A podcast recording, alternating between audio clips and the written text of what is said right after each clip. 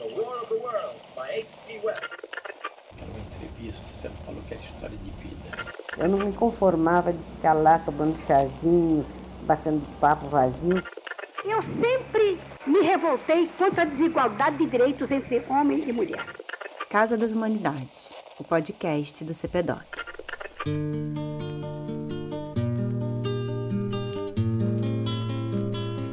Olá a todos, meu nome é Helena Monahan e bem-vindos a mais um episódio da Casa das Humanidades. Hoje vamos nos debruçar sobre uma entrevista que a historiadora Dulce Pandolfi fez com a doutora Nice da Silveira, em 1992.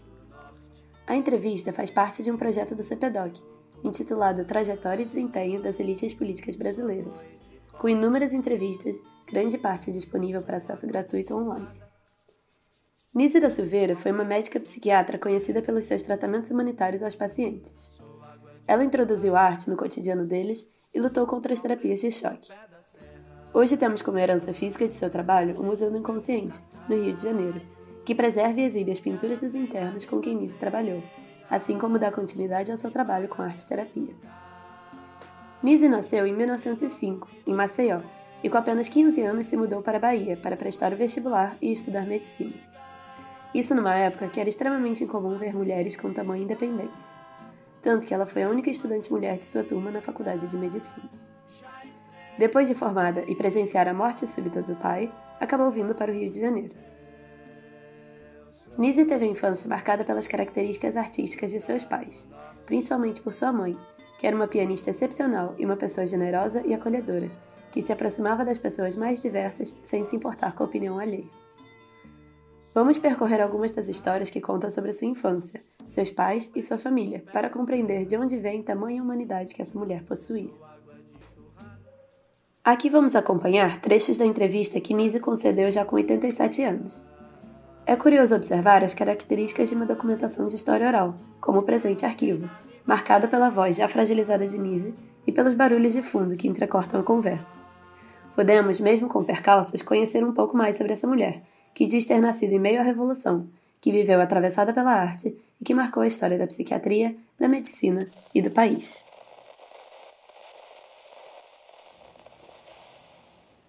Uma parte preciosa da entrevista de Nice, em que ela conta sobre os pais e a infância, está, infelizmente, marcada por muito ruído de fundo. Sua mãe era uma pianista, como ela diz, marcada pela genialidade. Musicou todos os poemas de Castro Alves pelo simples prazer. A família sentava na mesa e seus pais brincavam de adivinhar notas e tons, um desafiando o outro. Diz que sua mãe era tão excepcional e livre de preconceitos que ia nos eventos de arte e conversava com quem fosse, inclusive convidando para sua própria casa todos que gostava, para o desagrado dos olhares alheios. Nise era filha única, em 1900 e pouco, e cercada por esse mundo artístico efervescente. Descreve como um grande trauma ter descoberto seu desafinamento musical. Tocava piano quando era novinha, e a mãe chamava: Olha lá o Fá sustenido! Mas Nise não conseguia distinguir as notas. Errava sem perceber o que estava errando. Mas também decorava todos os textos das músicas que ouvia, os artistas que se hospedavam na casa ensaiavam as letras, e Nise memorizava o que ouvia. La Boêmia, La Traviata, decorava as óperas desde os seis anos de idade.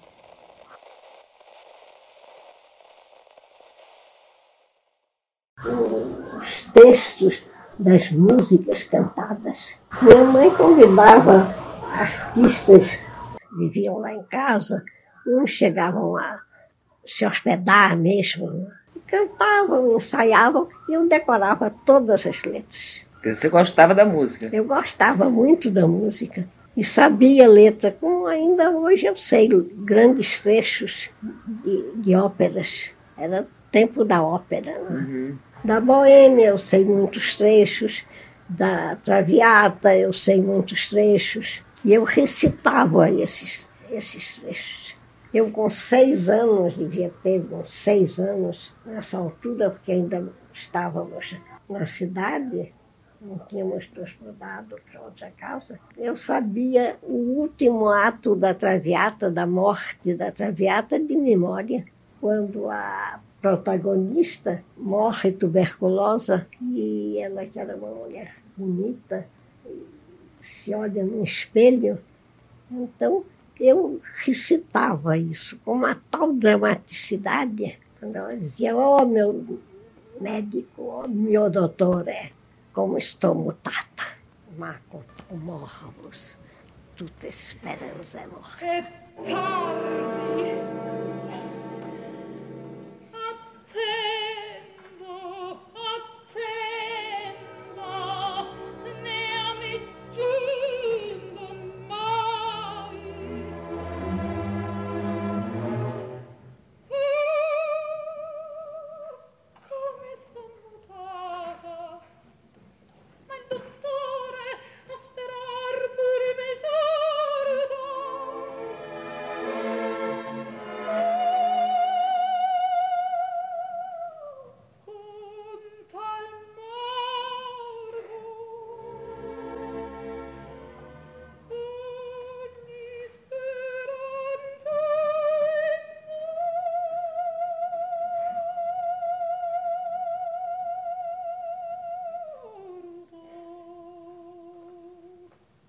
Como eu estou mudada, né? uhum. e com uma tal doença, toda esperança está morta. Ela cantava isso com agudos impossíveis para uma pessoa que estava às portas da morte, coisa que caracteriza as óperas, mas que eu, eu recitava com uma tal dramaticidade que uma artista que fazia protagonista da Traviata me deu um espelho de prata que ela tinha ganho como, não sei onde, como uma grande artista lírica. Uhum. Tão impressionada que ela ficou você. Com, com a minha dramaticidade. Uhum. Se eu não era para cantar, eu seria uma artista dramática. Você não era entoada, né? Disso. Não era entoada. Isso lhe deixava frustrada. Morta de desespero foram realmente mais extraordinários que eu tive nessa área de música, de arte, de poesia. Minha mãe musicou quase toda a poesia de Castro Alves. Isso ela fazia por prazer ou ela? Por prazer, ela não fazia outra coisa, ela não sabia fazer um, um café. Ela não tinha chamadas prendas domésticas? Nada de modo que era um ambiente que não obedecia. Estou talvez falando demais sobre isso, porque eu acho que isso teve uma grande influência nas minhas atitudes na vida, fora das regras comuns. É, atitudes essas que me pareciam absolutamente naturais, porque eram as atitudes de meu pai e de minha mãe. Eu não fui essa quebradora tão grande de, de regras, porque essas regras nunca existiram na minha casa. Então você não se sentia realmente fazendo, digamos, uma revolução cultural? Não. A revolução estava feita. Eu nasci e já estava dentro da, das mudanças. Cabe muito mais a eles que a mim, propriamente. Quando você resolveu fazer medicina, qual foi a reação dos seus pais? Foi um pouco, talvez, de descrédito, porque achavam forte demais que dificilmente eu aguentaria. E como era a ideia nisso? Você ia morar onde? Você foi, saiu de Maceió para a Bahia para fazer morar em pensionatos. Com o dinheiro que seu pai mandava? Meu pai mandava. E aí. Mas eles não ficaram em nenhum momento contra? Não. Quando eu disse vou para a Bahia, está muito bem. Porque eu já convivia com estudantes que iam fazer o vestibular. Como meu pai era professor de matemática, não só ensinava no, em colégios, era professor da, da escola não, mas ensinava matemática em colégios para rapazes e muitos desses rapazes frequentavam nossa casa e ele fazia grupos de estudos. E eu participava desses grupos de estudos. De modo que eu não, não distinguia quem era homem nem mulher. Eram estudantes. Bonise, você resolveu fazer medicina por quê? Hum? O que é que despertou em você a medicina? Porque era um caminho. Eu gostaria de ter vindo, por exemplo, para o Conservatório de Música do Rio, mas não podia, com meu ouvido tapado, não podia. Então eu tinha dois caminhos, ou estudava medicina ou estudava direito. Eu sou fruta do norte, no sou boi de corte, sou água de churrada. Em 1936, Nise é presa, durante o governo de Getúlio Vargas, denunciada por uma enfermeira que encontrou livros socialistas em seus aposentos. Dulce e Nise se debruçam sobre esse episódio que marcou sua vida de forma tão violenta. Mesmo com tormentos e sofrimentos, Nise conseguiu continuar com a sensibilidade aguçada para os momentos mais humanos e sutis que perpassam a vida. Ouvir Nise falar é como conhecer um modo de ver o mundo que sente as minúcias e detalhes do cotidiano, de modo afetuoso ao mesmo tempo que perspicaz. Ela não se amargura. Ela encontra nas pessoas que conhece pedaços de um quebra-cabeça que cada vez mais complexifica o que é estar vivo e estar frente ao encontro com o outro. Presa com Olga Benário Prestes, Elisa Berger e Graciliano Ramos, Nise conta sobre a história do país, através dos detalhes da vida presa e das violências praticadas arbitrariamente. Sim. Como é que foi o episódio da sua prisão? O episódio da minha prisão, eu já tinha feito concurso, já tinha sido nomeada, mas continuei morando, que achava adorável esse meu quartozinho na Avenida Pasteur, dando para o mar, né, fronte do Yacht Clube.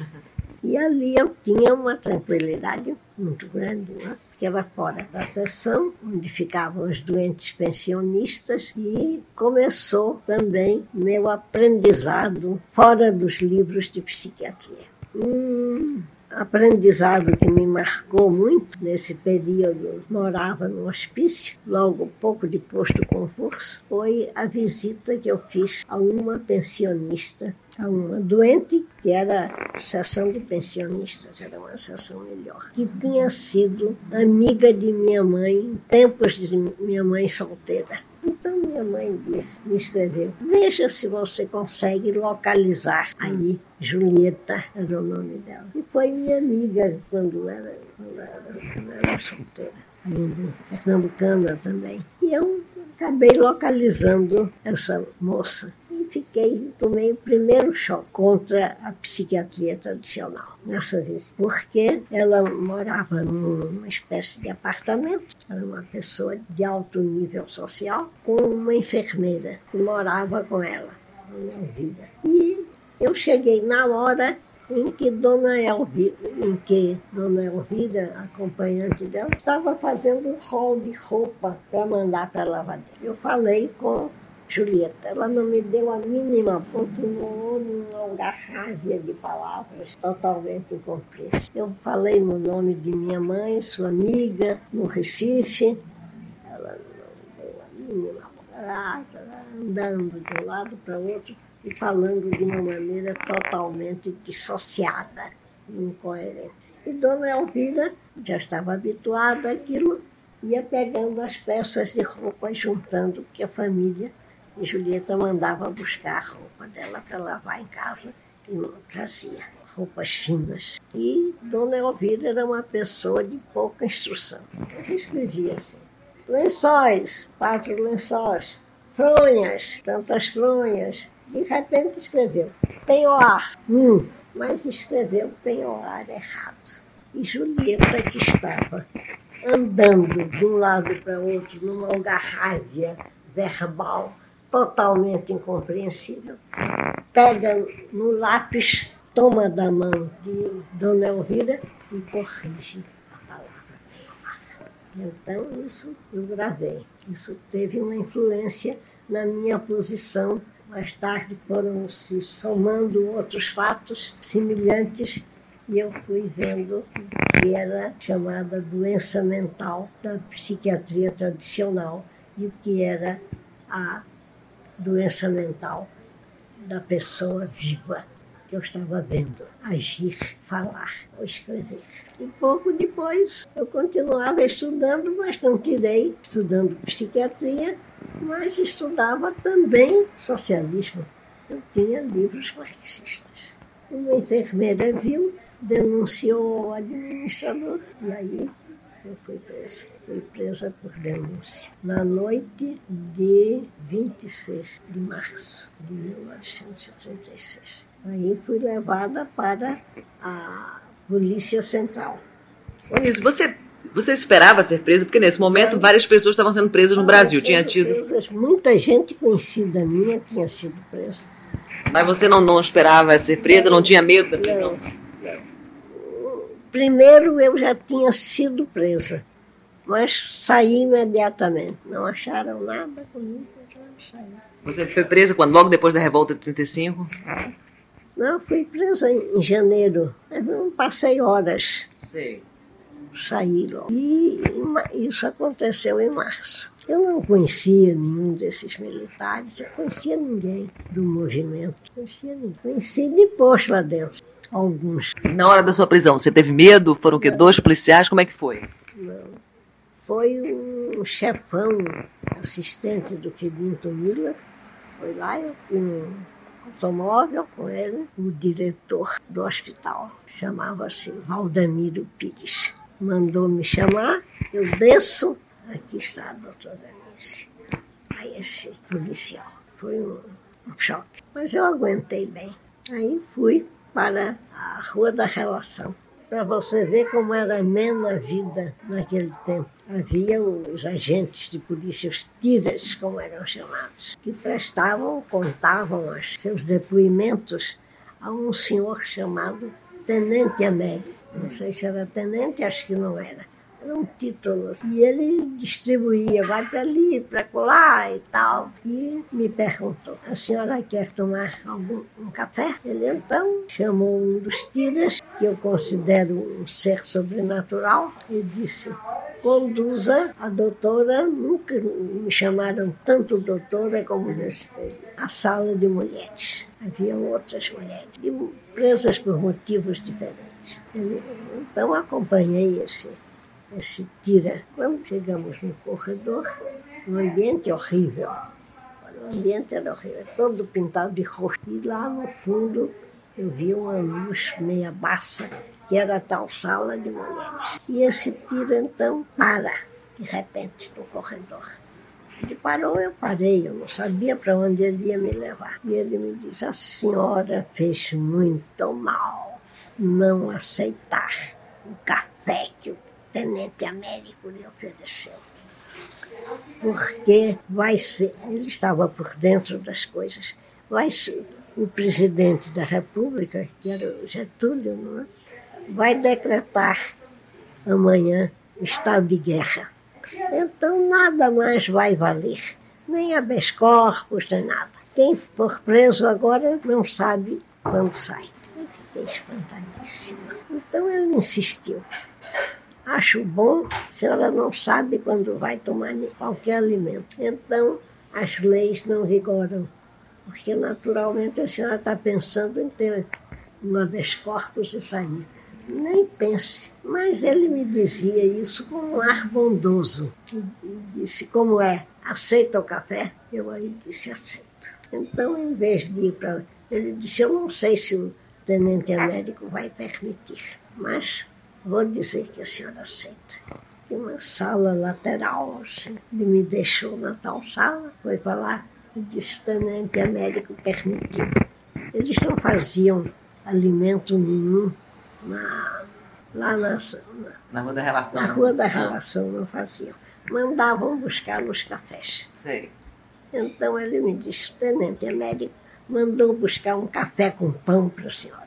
Famoso pão com manteiga e pão com manteiga. Então, para mim, eu aí já ia tomando consciência que a coisa ia piorar. Tomei o café, depois ele me levou à sala de mulheres. Nunca mais eu vi esse homem.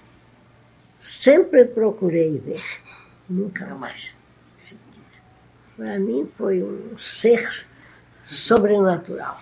quando me pe- fala-se assim, eu disse, já vi anjo. Deles estava na- no DOPS, na Secretaria de Eu Segurança. estava na- no DOPS.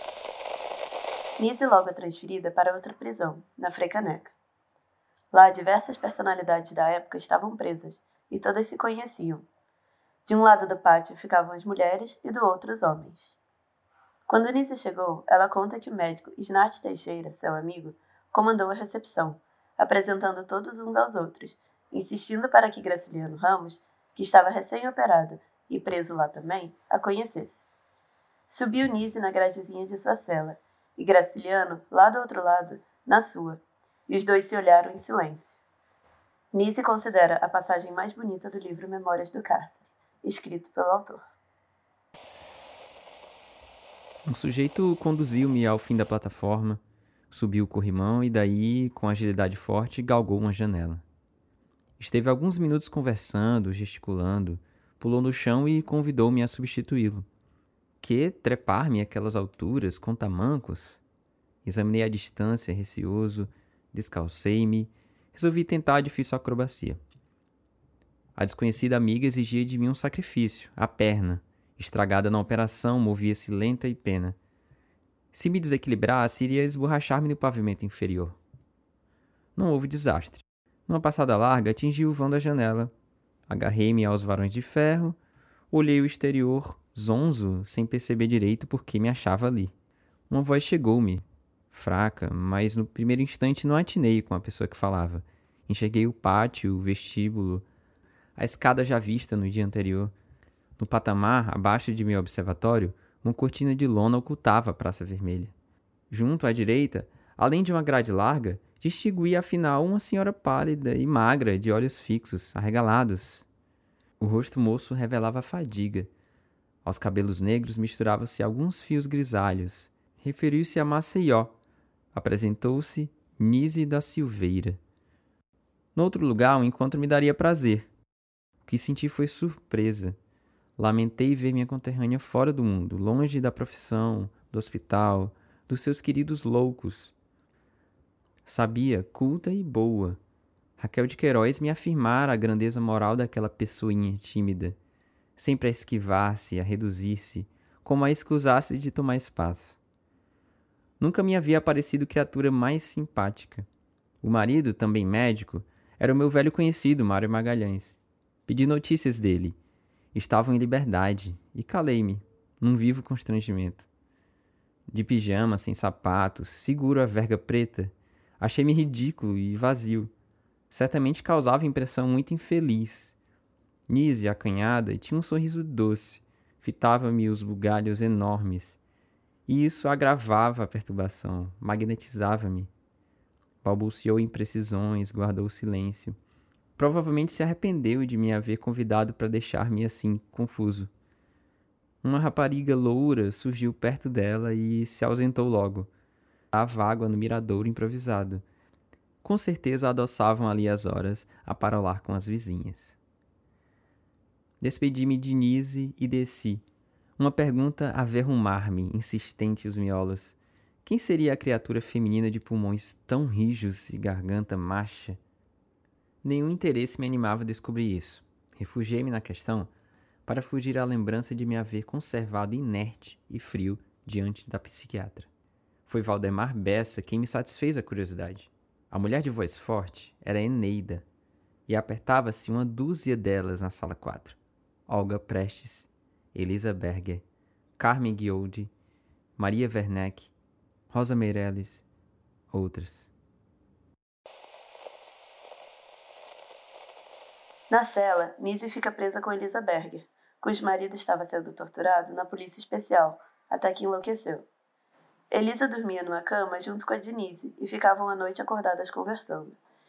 Nise a descreve como uma verdadeira revolucionária, formada revolucionária. Estava sendo torturada e contava os sofrimentos para Nise à noite, mostrava as queimaduras, contando com ódio, e uma cuidava da outra. Nise conta como nunca foi torturada, mas aquilo tudo a marcou profundamente e interrompe a entrevista com uma voz já fininha dizendo: Chega, mexe muito. Eu já não era uma pessoa muito, digamos, da adaptada ao nosso mundo. Onizio, aí, enfim, como é que foi o momento da sua prisão? Você foi comunicado que ia ser solta naquele dia, você já esperava? Como é que foi o episódio da, da, da sua libertação? Porque muitas saíram, eu fui das últimas. Então, eu já estava mesmo esperando né, sair. Porque muitas já tinham saído. Você saiu com advogado, com alguém ou sozinha? Eu saí, minha mãe tinha vindo para cá. E tinha sido, não sei como, por isso avisada, estava lá na sala do diretor que me esperava. Eu saí com minha mãe, fui para um hotel, troquei, tomei banho, troquei de roupa e fui para casa da Zóia, Hum. Santa Teresa. E quem estava na casa da Zoila? Greg estava lá, foi para casa da Zóia.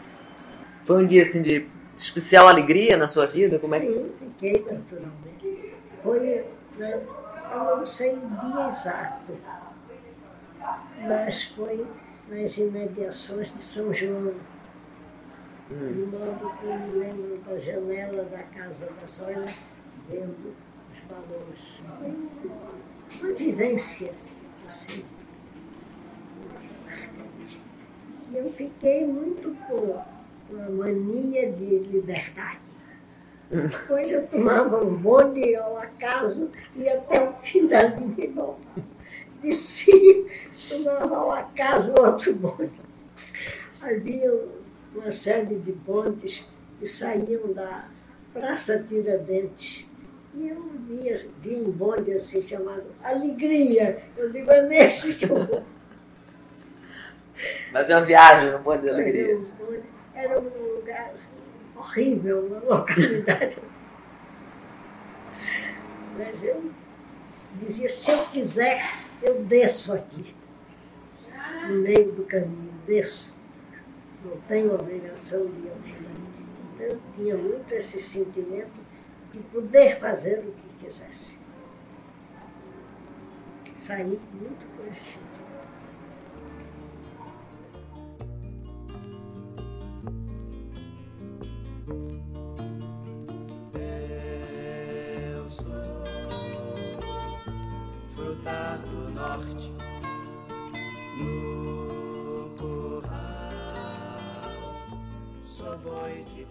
A doutora Nise nos ensina a descobrir por trás de cada louco um artista, por trás de cada artista, um ser humano com fome de beleza e sede de transcendência.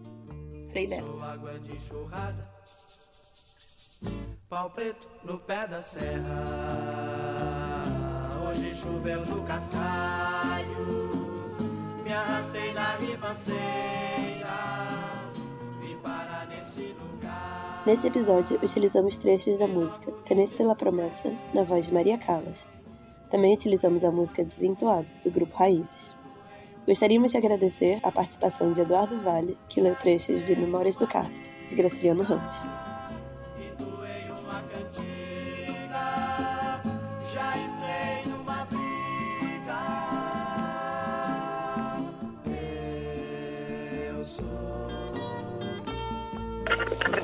As manifestações expressas pelos realizadores e participantes deste podcast representam exclusivamente as opiniões de seus autores, e não necessariamente a posição institucional da FGV.